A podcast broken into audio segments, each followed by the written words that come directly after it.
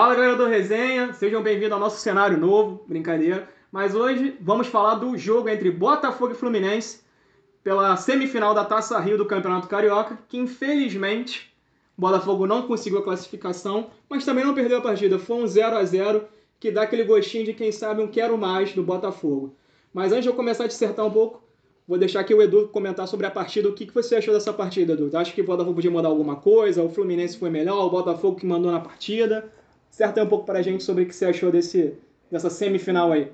Salve rapaziada, estamos aqui, eu e Cláudio.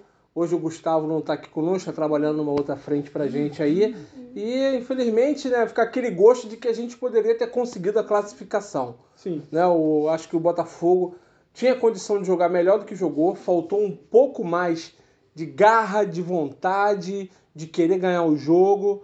Na minha visão, o Botafogo deu muito espaço para o Fluminense, poderia ter feito uma marcação mais forte em determinado momento do jogo. Mordeu um pouquinho, né? Mordeu um pouco mais na marcação, o Fluminense tocou a bola sem muita dificuldade, apenas quando chegava no intermediário do Botafogo é que sofreu uma pressão.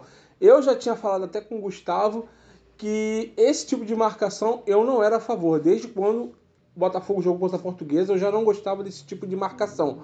Ele falou, ah, é marcação por área e tal. Tem a visão zona, dele, tem né? por zona. Eu não sou muito afim, eu acho que as marcações vocês têm que fazer de acordo com o seu adversário, tudo bem.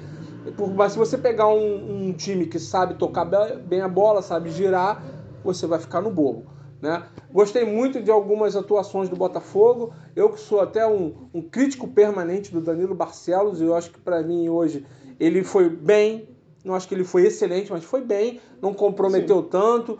Tentou mostrar garra, tentou mostrar vontade. A defesa falhou pouco, se está cada vez melhor ali no seu posicionamento se entrosando aos pouquinhos também, né? se entrosando. Gostei muito do Barradegui.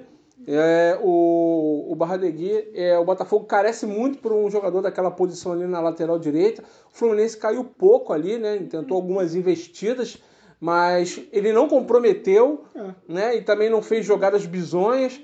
Como ele é um, um jogador né, que vem de uma outra cultura, de um outro tipo de futebol, de uma outra cadência, é natural que demore para eles se adaptarem ao futebol, né?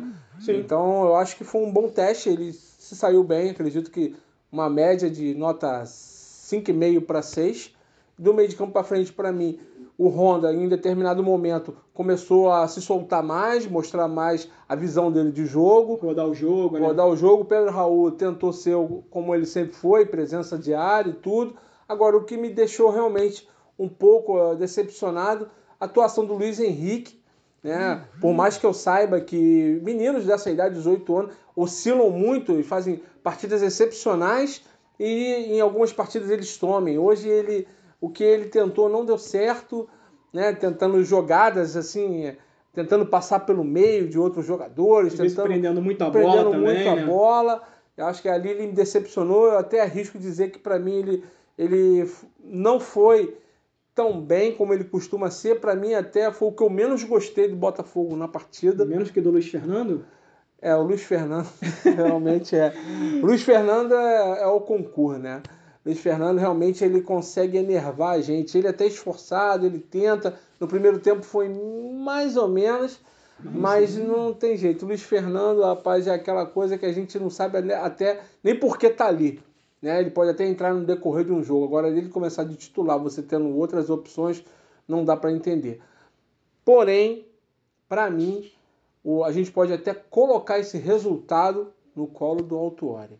Eu acho que o Altuori, ele, ele, ele não, não soube tirar o melhor do Botafogo, ele não soube puxar o Botafogo para frente.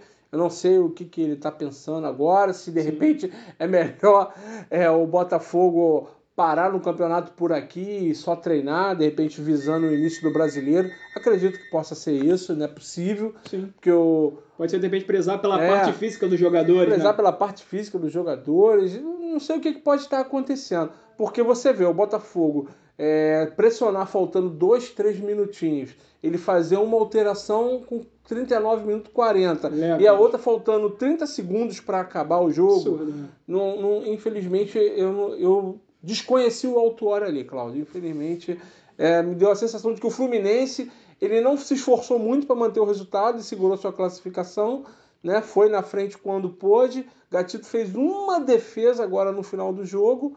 Verdade. Né? E uma bola que o Nazário também não deu sorte e bateu na trave lá. Felizmente o Botafogo poderia ter, ter ido mais à frente no campeonato e ir para o grande teste que é contra o Flamengo. É, realmente eu concordo até muito com o que o Edu disse. Eu vi que, por exemplo, o Fluminense começou até bem, né? Aquele abafa de 10 minutos iniciais para tentar, quem sabe, já jogar. Para dizer, ali... que, dizer que já não estava jogando na defesa, né? Sim, porque já tem um regulamento debaixo do braço, que é a vantagem do empate. Se fizesse um gol logo de cara, então o Botafogo ia ter que se desdobrar, fazer um, dois gols, para quem sabe alcançar a classificação. Então no início o Fluminense foi até bem, realmente, mas depois eu vi o Botafogo aos poucos, principalmente, com Honda, Caio Alexandre ali no meio de campo, os dois se entendendo bastante, rodando mais a bola e dando as opções. Sendo que na frente, foi o que o Edu falou, tanto o Luiz Fernando como o Luiz Henrique, sempre no, na última tomada de decisão se precipitava. Um, às vezes, segurava muito a bola e o outro não sabia se chutava ou se cruzava. Meio que se enrolava. E o Pedro Raul, aquele ponto lá, às vezes, sozinho na frente, tentando brigar quando saía da área. de costa pra zaga. Se trombando lá com o Digão. Aí quando saía da área, tu sabe que já não é o forte dele, mas mesmo assim arriscava alguma coisa.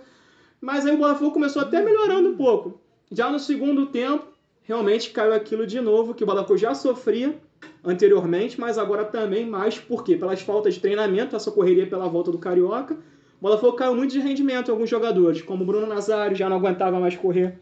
Luiz Fernandes já não era nem aquele pontinho de lucidez que ele deu no primeiro tempo.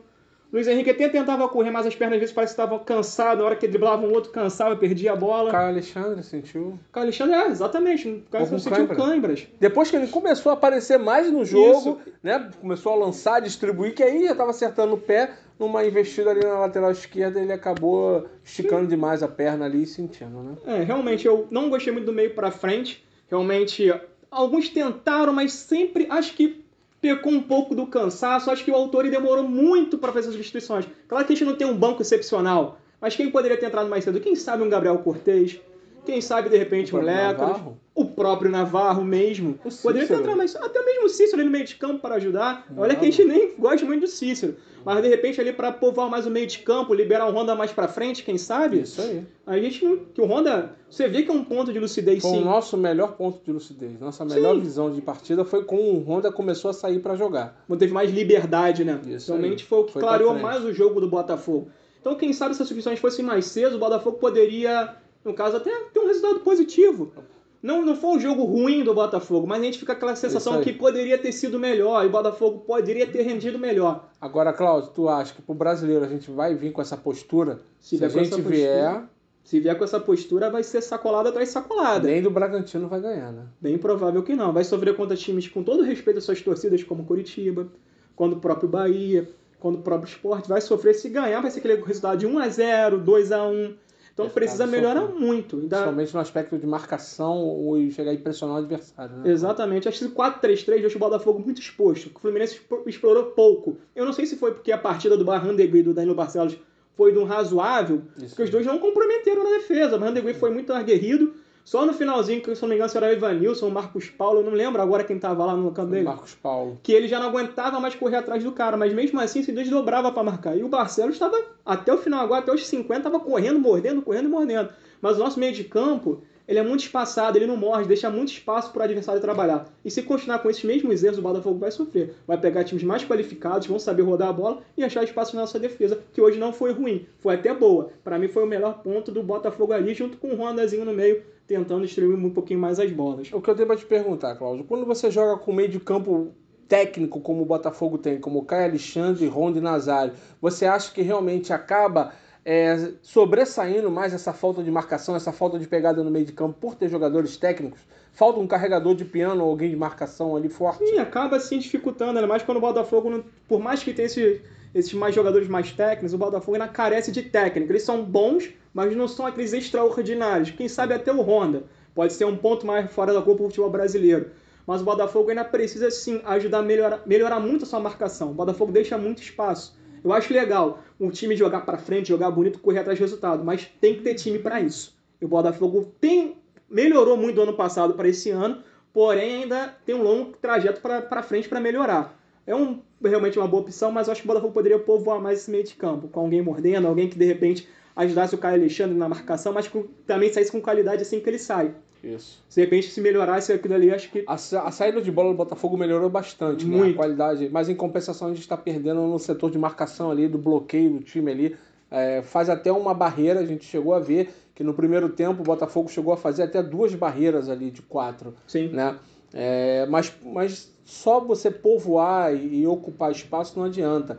Ah, precisa você pressionar quem está com a bola para não deixar o jogador adversário, principalmente quando um time que tinha um Nenê, né, que podia articular a maior parte das jogadas do Fluminense, pensar. Porque Exato. esses jogadores, eles não, eles têm uma idade avançada, mas eles têm a, a técnica apurada na cabeça. Então eles têm uma, numa bola bem metida, uma bola bem lançada, o Botafogo pode sucumbir. E é Exato. para isso que a gente precisa de que alguém ajude naquela marcação ali. E acho que esse é o grande problema de você ter um, um time técnico. Onde eu, eu acredito aqui que o Botafogo vai evoluir, mas vai evoluir como conjunto, como um grupo mesmo, como equipe. Agora, individualmente, dificilmente alguém deve se sobressair, a não ser assim uma jogada como o Luiz Henrique faz, que já definiu algumas partidas pelo Botafogo com esse estilo dele de jogar, né? Exato.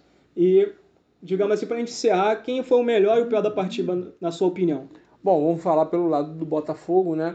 É, eu vou dar como o melhor da partida do Botafogo, eu vou dar pro Honda. Né? O meu voto vai ser pro Honda, porque eu entendo que ele que foi o mais lúcido na hora de distribuir, foi para frente e tudo. E o pior da partida, realmente o meu voto vai para Luiz Fernando. É, vou não dar o meu não voto. estava aguentando mais ele até o final do jogo. É inacreditável que o que o Alto Hora ainda estava conseguindo manter ele até aquele momento e também o Luiz Henrique, onde o Luiz Henrique parece que foi substituído mais por um castigo do que propriamente necessidade, porque ele perdeu uma bola tão bizonha que, que desencadeou um- um, Um contra-ataque. um contra-ataque do Fluminense perigoso que parece que o Autuori botou o Navarro no lugar dele mais por castigo do que propriamente por necessidade. Verdade. E os seus votos, Cláudio? É, eu realmente ficaria entre o Honda e o Caio Alexandre, mas o Honda conseguiu por mais tempo ter mais essa qualidade que o próprio Caio Alexandre. E realmente o pior é, não tem como, a gente às vezes acha que é perseguição, tem o Danilo Barcelos, mas hoje jogou bem, mas é o Luiz Fernando mesmo. Não, não, não sei, a gente estava até se questionando se ele continuava mais para segurar a subida dos laterais do Fluminense, provavelmente porque ele não tinha mais explicação por estar em campo. É. Ele mais na parte técnica, João Nazário, por exemplo, na parte mais física. Mas meus votos são esses mesmo. É isso aí. Então, isso aí é a nossa visão aqui do Resenha Gloriosa em relação à semifinal da Taça Rio entre o Fluminense e o Botafogo no estádio Newton Santos. É, acompanhe o Resenha Gloriosa aí nas nossas redes sociais. Temos o Instagram, arroba resenha.gloriosa, tem o Facebook YouTube Resenha Gloriosa. E agora nós temos uma novidade. Procura o nosso podcast na, na plataforma do Spotify. Você vai ouvir também essa análise nossa da partida, também um áudio aí para você ver aí se você gostou ou não. E acompanhe a gente também durante a semana, que também a gente vai trazendo aí alguns vídeos e uma live para você também falar. Você também tem voz aqui no Resenha Gloriosa. Acompanha a gente, que a gente vai ter uma live na semana. Acompanha nas nossas mídias sociais que a gente vai divulgar qual é o dia, tá bom? Beleza, galera. Espero que tenham gostado do vídeo e fogo neles, né? Fogo neles, vem um brasileirão. Lá, lá, lá, lá, lá, lá, lá, lá.